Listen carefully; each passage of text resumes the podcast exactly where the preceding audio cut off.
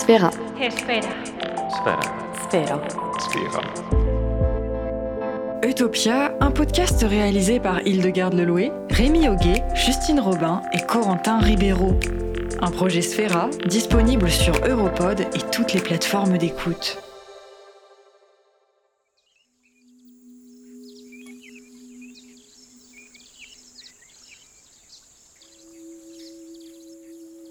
Bonjour à tous, ici Hildegarde.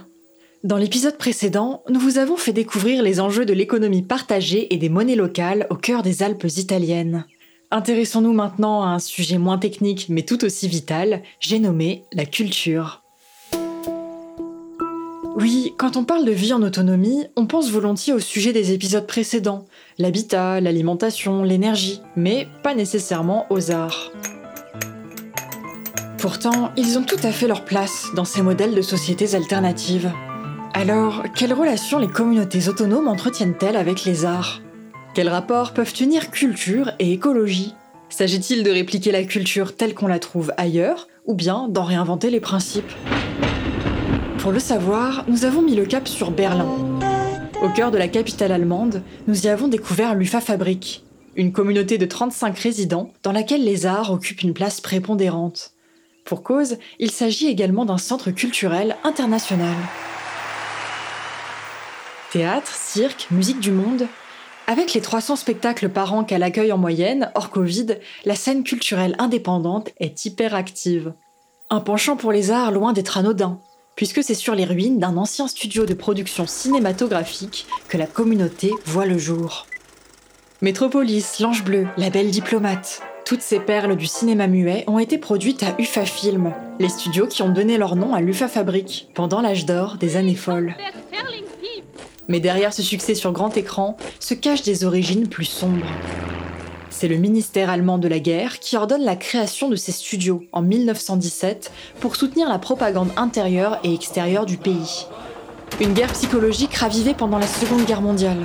Les studios tombent alors entre les mains de Joseph Goebbels, ministre de la propagande du Reich. Une réputation dont les studios peineront à s'affranchir. Alors que la ville élabore des plans pour détruire la zone, tombée en désuétude, une centaine de squatteurs y prennent leur quartier, à la fin des années 70. Pour la plupart artistes, ils profitent de cet espace atypique pour effectuer des performances ou recevoir du public. 45 d'entre eux décident ensuite, en 1979, de créer l'UFA Fabrique, une communauté à la jonction entre culture et écologie. À la découverte de cette communauté insolite, prise 1, moteur et action.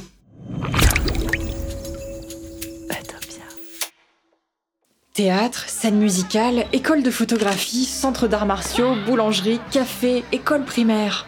En arrivant à l'UFA Fabrique, c'est tout un petit quartier berlinois que nous avons l'impression de découvrir.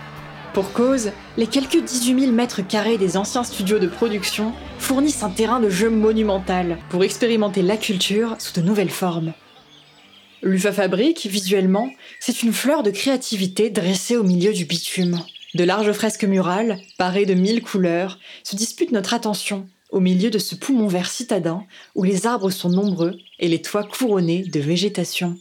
Mais que trouve-t-on derrière la surface?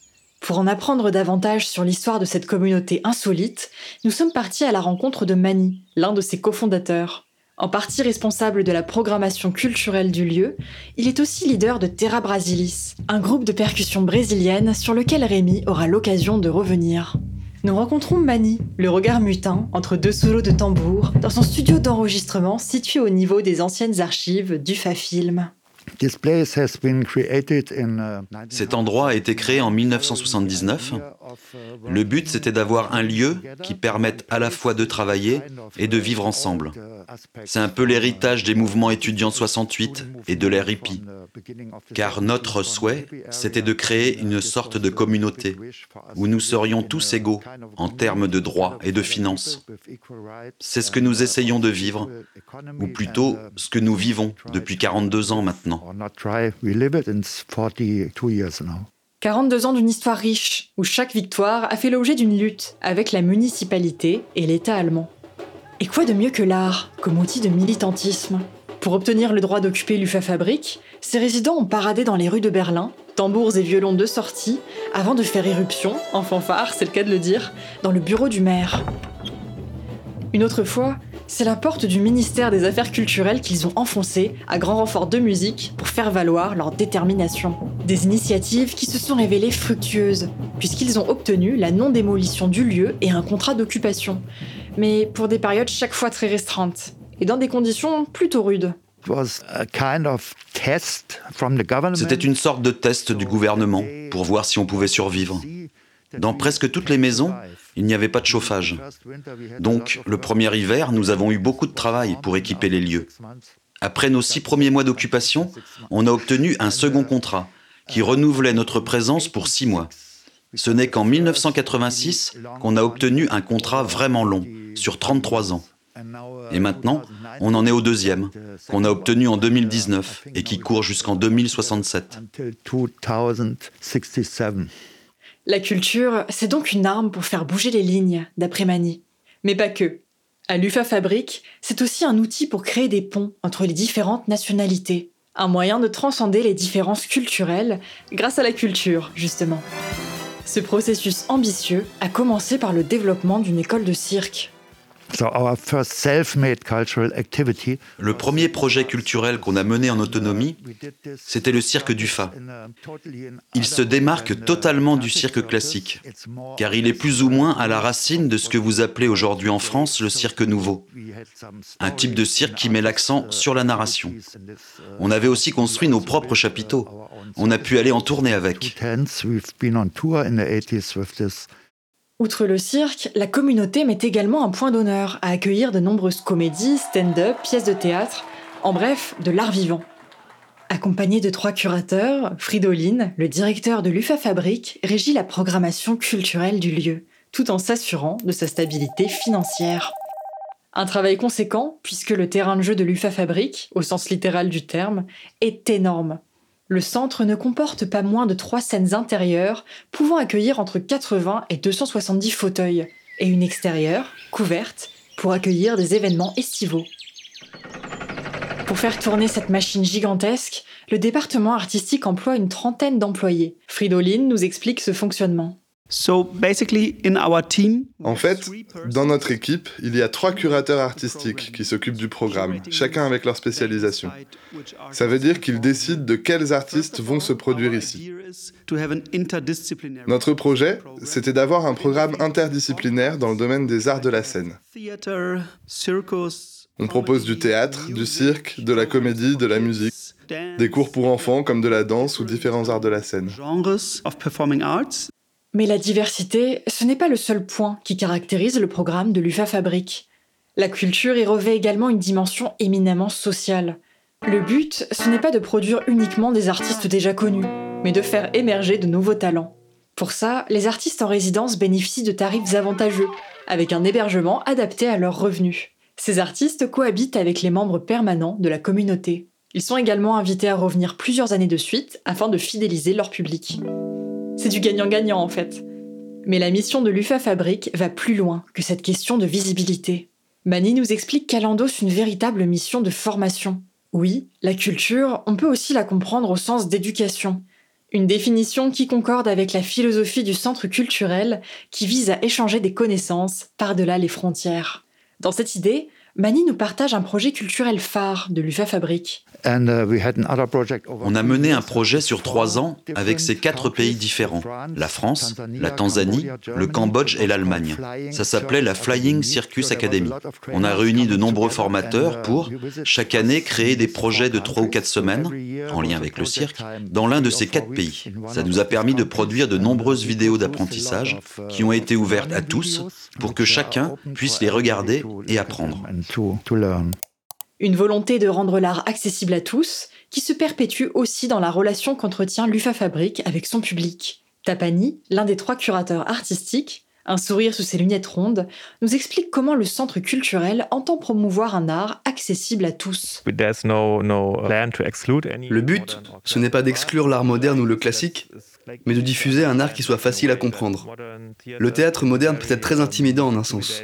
Il faut souvent des prérequis, un niveau d'éducation spécifique pour comprendre ce type d'art. Nous, notre feuille de route, c'est de rendre la culture simple et accessible au plus de personnes possible.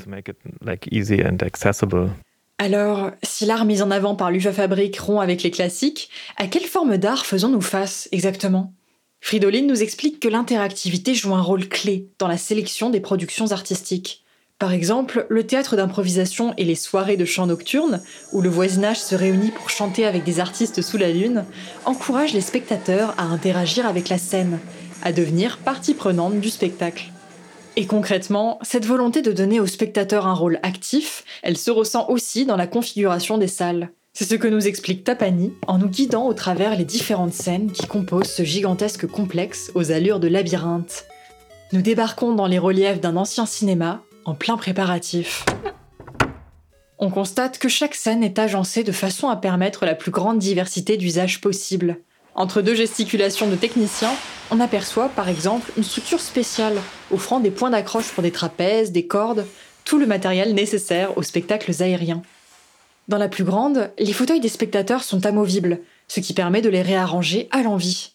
La scène peut également être ôtée, de sorte à placer acteurs et public au même niveau, ou même de permettre aux spectateurs de danser pendant un concert.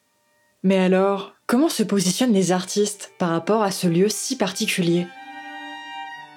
Pour le savoir, nous avons laissé notre oui guider nos pas en suivant l'orchestre de la chambre philharmonique Amadé, alors en pleine répétition à l'UFA Fabrique. Une fois la représentation terminée, Marcus, l'un des contrebassistes, nous a fait part de son ressenti vis-à-vis du lieu. Je ne crois pas au hasard. Je pense qu'il est tout à fait naturel que cet endroit soit devenu l'un de nos lieux de répétition. Son acoustique en fait, d'après moi, un très bon espace pour répéter. Il y a quelque chose de protecteur ici, de positif. Un peu comme une oasis en plein Berlin. J'aime beaucoup cette idée de synergie.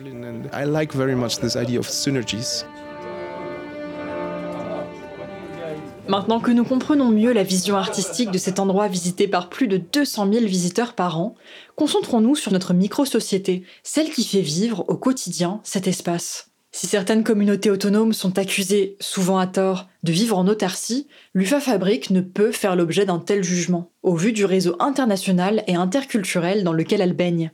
Toutefois, les 35 résidents de la communauté vivent selon leur propre système, en marge du centre culturel. Nous avons des séances plénières où on se retrouve tous les mois pour discuter de nos affaires. Ensuite, on décide selon le principe de consensus. Celui que vous venez d'entendre, c'est Werner, le cheveu argenté et le sourire espiègle, ce résident de l'UFA Fabrique, présent depuis 35 ans, est responsable du département technique, notamment de tout ce qui concerne l'écologie. Avant de rentrer dans le vert du sujet, il prend le temps de nous dévoiler le fonctionnement de la communauté. Notamment en matière d'éducation. On y revient. Le regard pétillant, Werner nous ouvre les portes de l'école primaire alternative de l'UFA Fabrique, baptisée Free School une école libre où les enfants se livrent à des activités variées dans une cour de récréation atypique comportant une petite ferme. Des poneys et des poules pour éveiller la sensibilité des enfants à la vie animale. C'est une free school, une école libre. Ça signifie qu'ils n'ont pas classe dans le sens traditionnel du terme. Ils n'ont pas de notes ni d'emploi du temps. Ils doivent vouloir apprendre quelque chose, puis chercher l'aide d'un professeur. Ils s'organisent par eux-mêmes, donc ils deviennent forts et savent ce qu'ils veulent. La notion de communauté permet donc de redéfinir les frontières de l'éducation classique, mais pas que. Parmi ces autres valeurs cardinales, on retrouve aussi l'écologie. Werner nous emmène justement en excursion sur les toits de l'UFA Fabrique, un havre de verdure à ciel ouvert. Ici, on est sur le toit végétal, qui fait environ 5000 m2 et qu'on utilise pour la climatisation. Les plantes absorbent la chaleur alentour et avec cette énergie, elles évaporent de l'eau. Ça leur permet de rafraîchir l'espace. Le toit filtre aussi les impuretés et la pollution de l'air, à raison d'à peu près 500 grammes de poussière par an. Un toit vivant qui sert aussi à accueillir de nombreuses plantations. Ici, devant vous, vous voyez quelques plantations. Je les appelle le calendrier floral des insectes. Un calendrier parce qu'il y a 12 plants pour les 12 mois de l'année.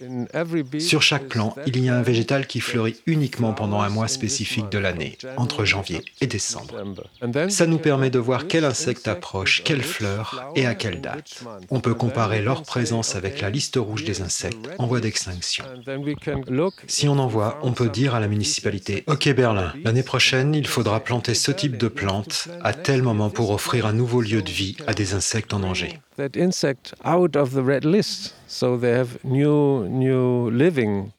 Et en parlant de vie, 750 mètres carrés de panneaux solaires perchés sur les toits de l'UFA Fabrique permettent de couvrir les besoins en électricité d'une quinzaine de personnes.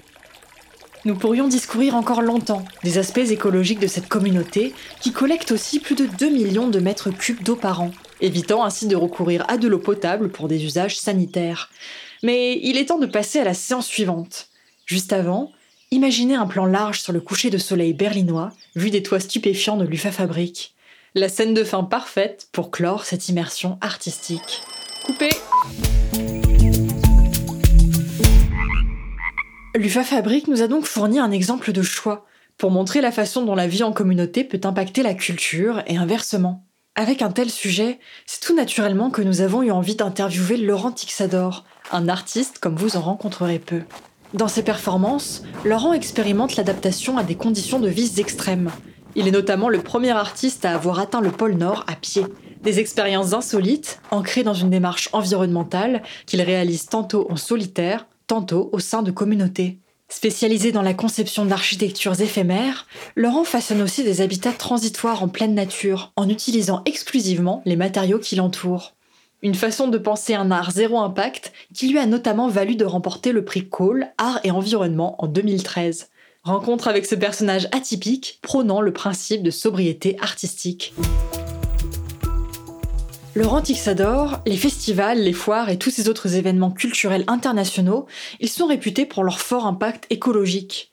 Et justement, l'UFA Fabrique, la communauté qu'on a visitée, elle a pour but de valoriser les arts en mélangeant ce type d'événements à l'éducation, la solidarité et l'écologie.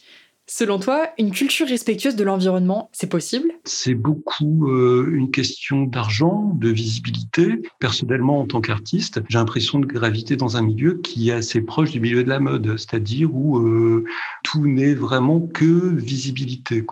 Donc, de mon côté, je m'efforce de faire les choses euh, en petit. Je suis à peu près pour la disparition de l'objet d'art. Donc, j'ai fait beaucoup de performances, notamment des marches, qui ont produit quelques objets mais ce sont des objets en fait qui sont fabriqués avec des, ordures généralement que je ramasse sur le bord de la route. Donc je fais aussi en même temps une espèce de travail de dépollution, en fait plus que de recyclage. Alors j'ai un très bon exemple. Hein, euh, il y a un ou deux ans, je suis allé sur le glacier Aletsch dans les Alpes suisses allemandes, et puis bah, j'ai été confronté à des petites taches sur le glacier, des petites taches de carbone suie. Alors le carbone suie, en fait, c'est les particules éoliennes hein, de carbone qui sont dans l'air, et avec le froid, avec le climat de la montagne, etc., ça se dépose. Et puis, c'est condensé par les ruissellements sur le glacier. Et on retrouve par endroits des petites poches, parce que comme c'est noir, en plus, ça fait fondre la glace plus rapidement. Et puis, j'en ai ramené un petit échantillon, parce que bon, on descend en crampon, tout ça, quoi. Je ne pouvais pas en ramener deux tonnes. Et après, j'ai fait des peintures avec. Tu évoques une performance en zone montagneuse. Le déplacement, le nomadisme, c'est quelque chose d'important pour toi? Alors, c'est pas tant pour le déplacement, en fait, c'est surtout pour se mettre dans une situation qui est une situation euh, complètement inconnue. Et j'avais tenté une autre expérience aussi assez extrême, c'était de partir entièrement nu en forêt. C'est évidemment extrêmement dur parce qu'en plus c'était au printemps, il y avait rien à manger dans la forêt, donc on me nourrissait comme un animal. Enfin, c'est-à-dire qu'on m'accrochait de la nourriture à un arbre et j'allais euh, chercher cette nourriture. Et puis la nuit, euh, j'allais dans les poubelles pour voler des bouteilles en plastique et je partageais la vie de certains animaux. Je me retrouvais avec d'autres animaux en train de fouiller les poubelles, quoi. Et puis je cherchais en fait un petit peu tout ce que je pouvais retirer de l'humanité en fait en tant qu'homme nu. Et puis dans la journée en fait je me cachais avec des, des petits chevreuils en fait qui restaient immobiles pendant des heures moi aussi. Donc c'était beaucoup d'attente, beaucoup de beaucoup de rien aussi. Et toujours dans cette exploration des rôles animaux et humains, il me semble que tu as même lancé une chasse à l'homme en mettant ta propre tête à prix. En fait, j'avais lancé officiellement une chasse à l'homme sur ma tête avec une prime. Donc moi, je me déplaçais à pied, j'allais de Nantes à Paris, et puis celui qui arrivait à m'arrêter pouvait toucher une prime de 1000 euros à peu près. Et ce n'est pas arrivé. Et j'avais j'avais distribué des licences de chasse. Il y a une galerie, je crois qu'il y avait une quarantaine de, licences qui avaient été prises. Donc il y a des gens qui ont vraiment cherché. Je me mettais en, tant qu'une personne complètement disparue et puis en même temps essayant d'attirer la visibilité. Et voilà, c'est quelque part aussi euh, l'animal et son gibier.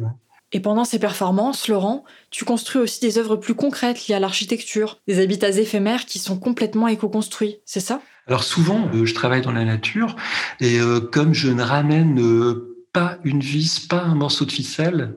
Enfin, quand je fais une construction en bois, les chevillers avec les chutes de, du bois que j'utilise, etc. Et euh, donc, en fait, je peux parfaitement les abandonner sur place et les abandonner, euh, les abandonner à leur sort. Alors, très souvent, très souvent, je travaille comme ça. En fait, c'est de, de réaliser une œuvre en forêt ou n'importe n'importe où, hein, et puis ensuite abandonner. C'est-à-dire que j'ai pas envie de refabriquer un objet, de remettre un objet en fait encore en circulation, etc. Enfin, je trouve qu'on est un petit peu trop encombré. Et cet objet, s'il peut disparaître, il a eu son actualité. Et après, bah, peut-être il peut redevenir aussi un matériau intéressant pour des insectes, hein, pour euh, pour la nature, etc. Quoi. Alors nous, dans Utopia, on s'intéresse à la notion d'autonomie.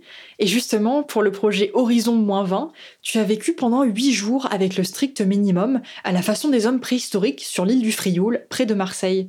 Alors dis-nous, c'est possible de vivre en autarcie? Non, en fait, il faut se cacher pour vivre en autarcie. En fait, c'est complètement impossible. En fait, j'ai fait des essais qui vont dans plein de directions, c'est-à-dire des essais en architecture, des essais en, en société, euh, des essais de construction. Je n'ai jamais fait d'essais euh, qui concernent la nourriture parce que euh, je ne veux pas rejoindre le clan des survivalistes, hein, surtout. J'aime pas cette attitude qui consiste juste à vouloir être, euh, en cas de catastrophe, euh, le dernier survivant alors que euh, il est plus intéressant en fait d'éviter la catastrophe en travaillant en communauté plutôt que de faire ses réserves de nourriture chacun dans son coin. De toute façon, en fait, il n'y a pas une œuvre d'art en fait qui mérite qu'on tue un animal. Donc moi, il a toujours été hors de question que je chasse euh, sur des chantiers en fait pour me nourrir ou nourrir les gens qui travaillent avec moi. Et toi-même, tu as vécu en communauté dans le laboratoire de la Maison Forte à Montballan, près d'Agen. Comment est-ce que tu dirais que cette expérience a influencé ton art? Quand je suis allé là-bas, en fait, je me suis dit, bah, je vais construire un habitat en briques. Je vais chercher des moyens pour les fabriquer avec ce que j'avais. Et puis, je me suis fixé un périmètre, en fait, de 50 mètres, euh, dans lequel j'allais pouvoir faire pousser cette maison en briques. C'est-à-dire euh, chercher les matériaux, en fait, dans un rayon de 50 mètres. Et euh, fabriquer les machines. Donc, j'ai commencé par fabriquer des fours à briques. Voilà. Ce projet, s'il ne dépense pas d'argent, pas de moyens de transport, de rien du tout, en fait, il prend énormément de temps. Ce sont des briques qui sont faites une par une. Et euh, pour l'instant, j'en ai fabriqué à peu près deux ou 300, ce qui n'est pas suffisant. Puis donc, j'y vais régulièrement en pour fabriquer des briques jusqu'au moment où j'aurai un stock suffisant en fait pour une construction. Et puis, euh, puis entre-temps, j'ai aussi trouvé le moyen de fabriquer moi-même mon ciment, puisque c'est une région calcaire et euh, que en brûlant le calcaire dans les fours, en fait, j'arrive à faire de la chaux en fait qui me sert à faire mon ciment. C'est inspirant de créer dans le contexte d'une communauté? Ah ben, évidemment, c'est un, milieu d'émulation avec des objectifs communs. C'est un lieu de vie très stimulant, ouais, bien sûr. Ce travail, j'aurais jamais fait si, par exemple, j'avais pris la décision de le faire dans une pâture quelconque. J'y vais toujours avec beaucoup de plaisir je parlerai pas d'inspiration, je parlerai de, de travail en commun, en fait, quelque part aussi de communauté d'esprit et tout ça, et, euh, puis voilà, de lieux de discussion. Mais euh, je pourrais te reciter une autre pièce où on m'avait confié un petit bosquet qui faisait l'objet d'un projet immobilier qui allait être complètement rasé. Donc j'ai lancé sur, euh, sur Facebook un projet, en fait, de venir me rejoindre dans ce bosquet tel jour, et puis euh, le soir même, on dormirait là, et ensuite on ferait évoluer notre habitation pendant un mois. Et voilà ce qu'on a fait. Donc, euh, je me suis retrouvé avec une quinzaine de personnes que pour la plupart je connaissais pas. Et puis, on a dormi là, on a commencé à construire. Au bout de 15 jours, déjà, en fait, on avait, euh, on avait un truc complètement habitable. Et on avait aussi créé une société et une communauté, quoi, ouais. Et donc, ça allait, ça allait de pair avec l'urbanisme. Et au final, la vie en communauté autonome, c'est une utopie pour toi? C'est une forme de vie rurale en fait. Ça reproduit des villes à petite échelle. Enfin, une ville, est, une ville est déjà une communauté. Une colocation est une communauté. Euh, une ZAD est une communauté. Mais euh, il se trouve que très peu de communautés sont autonomes, quoi. Parce que euh, bon, je vois même à la ZAD de Notre-Dame-des-Landes, ils ont quand même Internet. Ils sont pas autonomes, quoi. L'autonomie paraît être un, là pour le coup une vraie utopie. Quoi. En fait, je pense que l'autonomie, tu l'as plus parce que forcément, à un moment, tu as une carence, tu as un manque, tu as euh, besoin de quelque chose. Quoi. Je sais que dans un temps concis, tu peux avoir une période de pseudo-autonomie. On l'avait cherché avec deux amis euh, dans une forêt, toujours en construisant un pont et en y allant les mains dans les poches. C'est-à-dire qu'on n'avait pas d'outils, on a commencé par fabriquer les outils. Alors fabriquer les outils, c'était intéressant parce que on a commencé par ramasser une pierre, lui donner un tranchant, et ensuite, à partir de ce tranchant, on a pu couper une branche, emmancher la pierre, et ensuite couper des arbres pour fabriquer le pont. Et voilà. Et en fait, donc, on avait trouvé cette logique qui pourrait paraître extrêmement autonome, sauf que euh, on se nourrissait normalement et on se logeait normalement. Je pense que me limiter à un travail architectural est plus intéressant.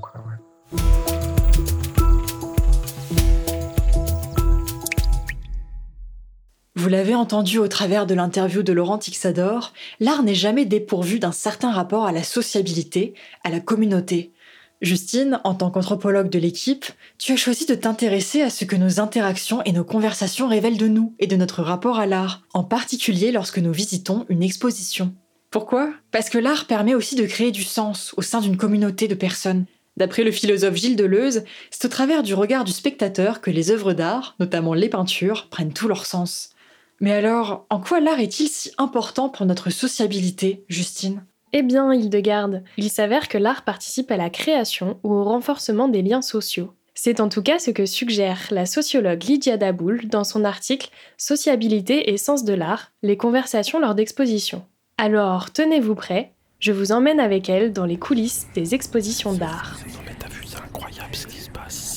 D'abord, elle s'intéresse aux discussions des visiteurs des grands centres culturels urbains. En les analysant en tant que pratique sociale, elle touche ainsi à la question du rapport de l'art et des sociabilités.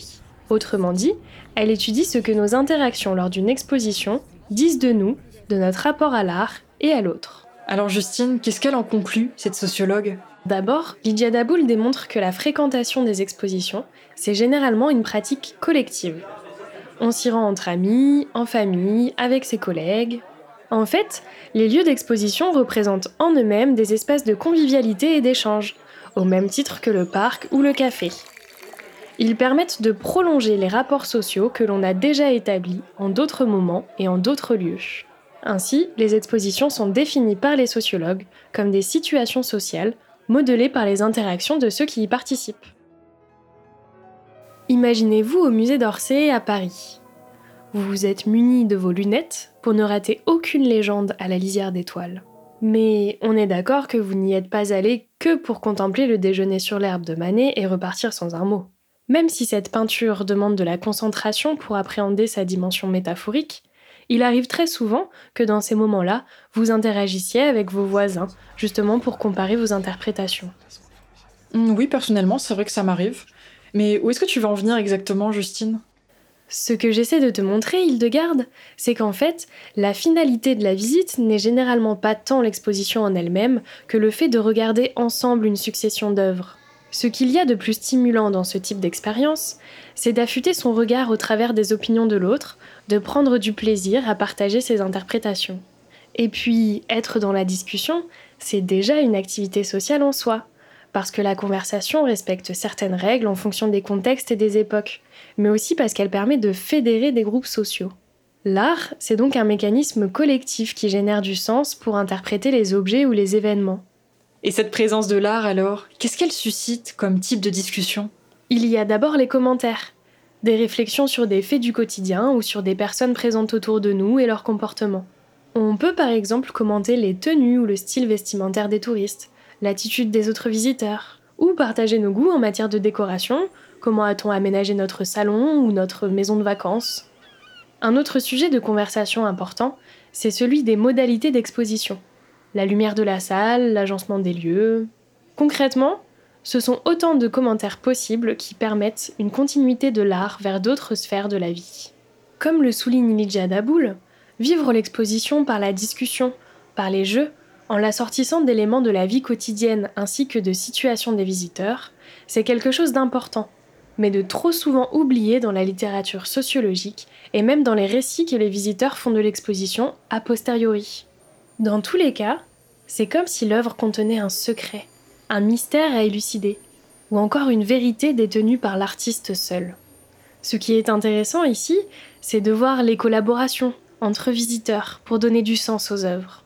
Comme l'exprime la sociologue, l'agencement de la mosaïque en signification possible laissée en suspens peut être en lui-même à la fois un objectif et une activité qui rassemble et cause du plaisir. Nous constatons que se révèle une sorte de jeu, un amusement à plusieurs, un montage de possibilités, des pistes simultanément présentées et à suivre ou à abandonner.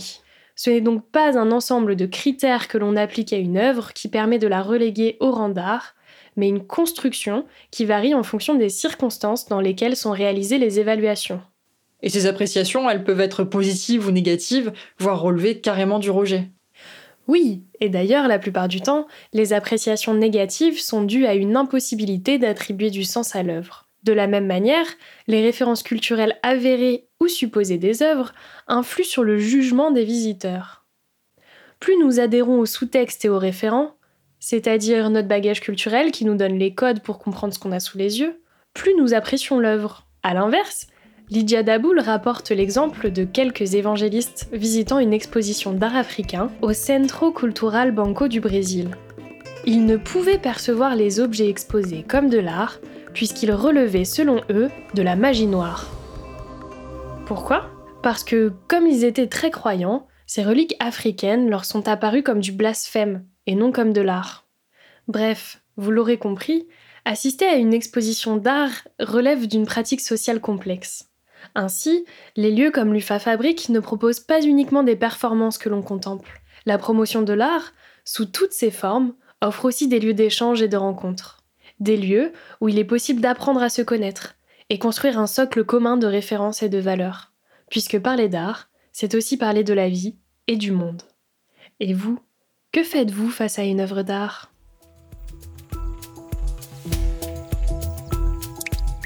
Après cette chronique de Justine sur l'aspect social de l'art dans les expositions, Rémi, tu vas nous guider au travers d'un autre type de musée. En tant que créateur sensoriel d'Utopia, tu nous proposes un voyage dans le temps, dans la mémoire même de l'UFA Fabrique. Une excursion mêlant politique et musique où vous allez suivre un groupe de visiteurs temporels qui s'immergent totalement dans d'autres espaces-temps. Alors accrochez vos ceintures, car vous allez en voir de toutes les époques. Bonjour à toutes et à tous. Bienvenue au musée temporel de l'UFA Fabrique, le musée qui fait voyager dans le temps. Je m'appelle Rémi et je serai votre guide temporel pour cette visite. Avec moi, vous allez pouvoir revivre les moments forts de Terra Brasilis, ce célèbre groupe de percussion brésilienne né dans cette communauté allemande en 1988. Alors, en quoi a-t-il marqué l'histoire de la guerre froide et accompagné différentes luttes politiques majeures? Je vais vous l'expliquer au travers de sauts dans le passé. Grâce à un dispositif dernier cri, combinant son et image, vous allez vous retrouver immergé dans une scène passée de façon à pouvoir la vivre. Bien, nous allons pouvoir pénétrer dans la première salle. Passez par le portail interdimensionnel bleu s'il vous plaît. Vous voici au square rouge de Moscou, la place centrale du régime soviétique en mai 1989. Vous pouvez y apprécier un concert de Terra Brasilis face au Kremlin, une représentation chargée de sens, puisqu'il s'agit du tout premier concert donné par un groupe occidental sur ce lieu, depuis la division entre blocs Est et Ouest.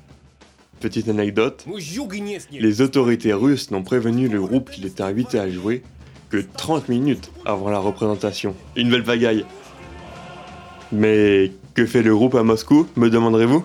Il fait partie de la Mir Caravane, la caravane de la paix en français. Cette caravane de la paix, c'est un ensemble d'artistes de tout type. Clowns, musiciens, acrobates, ils ont voyagé en Europe, de Moscou à Paris, en passant entre autres par Prague, Berlin ou Copenhague. La Mir Caravane, c'est 200 artistes et techniciens, 5 chapiteaux, 600 représentations. Attention monsieur, vous avez fait tomber votre mouchoir. Où j'en étais Ah oui, le projet a vu le jour grâce à des artistes russes et européens qui voulaient créer plus d'échanges entre les deux côtés du mur. Plus que du divertissement, c'est un vrai projet politique en faveur de la réunification. Si vous n'avez pas de questions, passons maintenant à la salle suivante. Je vous laisse traverser le portail rose, juste derrière moi. Nous continuons notre visite temporelle. Nous sommes cette fois à Berlin, en 1991. Terra Brasilis participe à la manifestation que vous avez sous les yeux et en plein dans vos oreilles. L'objet de cette manifestation, c'est de protester contre la guerre du Golfe. Le groupe a ses convictions politiques qu'il n'hésite pas à exprimer, à grand renfort de tambours, de cymbales et de djembé. Ah, vous n'avez pas de chance. La salle où le groupe milite pour la réunification de la Corée, en 1999, est en travaux. Le musée vous présente ses excuses. En compensation, voici un petit porte-clés tam-tam pour chacun. Nous entrons donc directement dans la dernière salle. Elle se trouve juste après le portail pourpre, juste ici, que nous allons emprunter. Vous pouvez ôter vos manteaux, car nous voici maintenant en Tanzanie, en 2011. Terra Brasilis y enseigne les percussions à des populations locales. Écoutez l'hologramme de Mani, l'ancien leader du groupe, nous expliquer ce projet plus en détail. Um, On a mené ce grand projet avec l'Union européenne entre 2011 et 2019. Il s'appelait Fit for Life et a été réalisé avec des Tanzaniens. On les a initiés aux percussions brésiliennes en les aidant à développer un groupe. On a aussi formé un groupe d'acrobates et de jongleurs, de façon à ce qu'ils puissent donner leur propre spectacle. Le but, c'était de les rendre un peu plus indépendants financièrement, dans leur vie quotidienne, qu'ils aient une chance de survivre grâce à ce type d'art.